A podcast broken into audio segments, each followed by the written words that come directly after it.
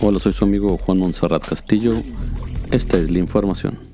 Esto es Inforrío de Tamaulipas, el podcast. Avanzan 31 municipios a fase 3 en Tamaulipas de la contingencia sanitaria. 12 permanecen en fase 2.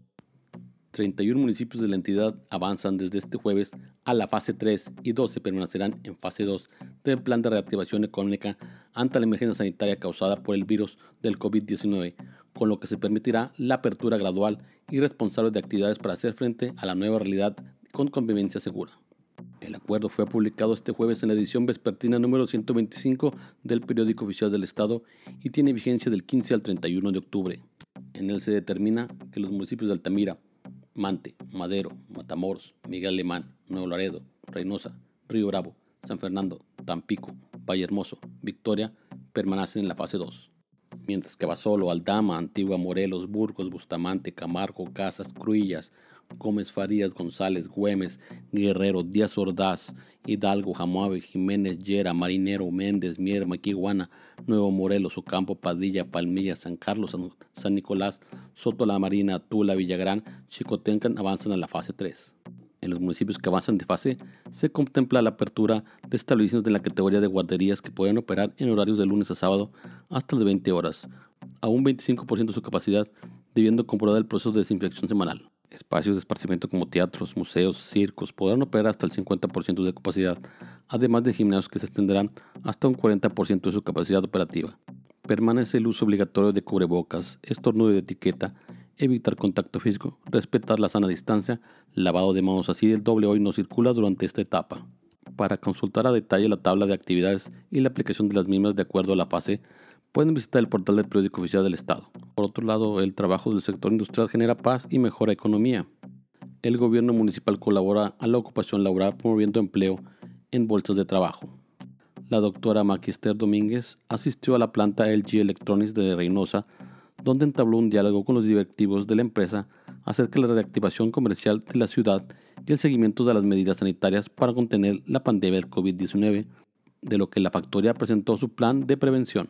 Ante los vicepresidentes de la empresa Yuchil Bai y Alden Kim, la alcaldesa dio a conocer que el municipio colabora a la ocupación laboral ofreciendo en la Bolsa de Trabajo a la Secretaría de Desarrollo Económico y del Empleo las vacantes que reportan los tres sectores económicos, industrial, comercial y de servicios para abatir los déficits de personal. El secretario de Desarrollo Económico, ingeniero Leonel Robles, mencionó que en este sentido el municipio busca coadyuvar con la industria manufacturera de exportación con acciones que le beneficien porque es un sector que mejora la economía el gobierno de Tamaulipas trabaja en modernización de vialidades de Reynosa y tramos carreteros. Hoy por la mañana, Gilberto Estrella, secretario de Desarrollo Urbano y Medio Ambiente, dijo que puede ser para el mes de enero cuando se estén terminando los trabajos de modernización, tomando en cuenta las líneas de drenaje y gas que hayan en el subsuelo.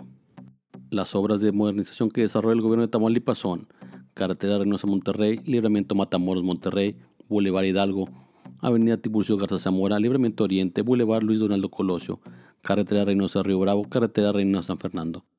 La inversión de este nuevo paquete de obras de infraestructura relacionados con el mejoramiento de vialidades, la conectividad y movilidad urbana asciende a 245 millones de pesos. Bueno, sí, las instrucciones del gobernador es venir a supervisar las obras que está haciendo el gobierno del Estado a través de la Secretaría de Obras Públicas. Y bueno, andamos recorriendo aquí los tramos con los supervisores de, la misma dependencia, viendo eh, los avances viendo los avances, este, precisamente para ir constatando que todo se vaya haciendo pues de buena manera y, que vaya a quedar bien. A final de cuentas, que esa es la finalidad de estos trabajos, de esta modernización de todas las vialidades principales eh, aquí de la ciudad de Reynosa para tener una mejor movilidad. Ingeniero, ¿cuál es el avance que se tienen ahorita en los trabajos? si hacerte más para acá, es Bueno, ahorita tenemos un avance eh, significamos de un 10-15% aproximadamente. Eh, la verdad que estos trabajos son rápidos, pero también tenemos que tener cuidado con el tráfico que se genera, entonces nos tenemos que ir por tramos muy despacito para no ocasionar eh, accidente alguno a la hora de que la gente tiene que hacer sus actividades, ya sea económicas, comerciales, etcétera. Entonces, por eso nos tenemos que ir por tramitos y el, tirar la carpeta básica normalmente es rápido. Pero bueno, pues ahorita tenemos que ir por, por partes, por eso los avances se ven de repente que sea en poco porcentaje pero precisamente cuidando esa parte, ¿no? La seguridad de todo el mundo. ¿Para cuándo contemplan que se va a finalizar todas las obras de? Tenemos pensado que para el mes de enero deben de estar concluidos a más tardar, para el mes de enero, eh, en donde pues ya prácticamente podemos este, ya tener libre eh, toda esta, todos estos tramos carreteros. Ingeniero, ¿se cuenta con los planos del subsuelo, es decir, las tomas de gas, de agua, para evitar accidentes como los que sucedieron? Sí, digo, sí se tienen. El, el- el caso que pasó acá en el cruce con, con Boulevard del Maestro y Boulevard Hidalgo, desafortunadamente pues fue un error humano. Entonces, bueno, ahí fue lamentable el- el- que la ciudad o parte de la ciudad se quedara sin el vital líquido durante pues, prácticamente medio día. Estuvieron creo que alrededor de las 4 de la mañana hasta como las 10, 11 de la noche.